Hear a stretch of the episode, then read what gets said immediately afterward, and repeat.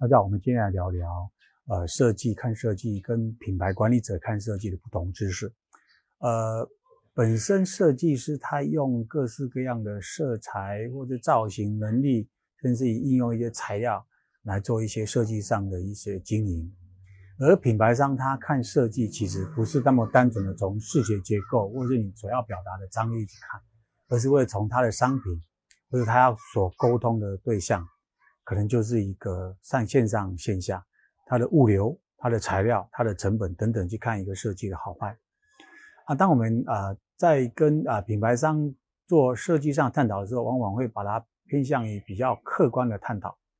那客观当中，其实它有很多比较科学的数字，或是一些啊社会经验上，或是一些以前的案例经验上来多一些啊分析跟类比。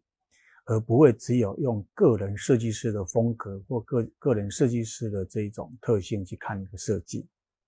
啊，这里也是告诉我们，不能一个设计者关在自己的电脑当中去做一些啊视觉啊啊结构啊啊文字啊玩玩一些色彩，这样东西是比较啊难跟社会大众做做一个啊就是说频率上的一个沟通。那从啊一个呃。经验上，或是我们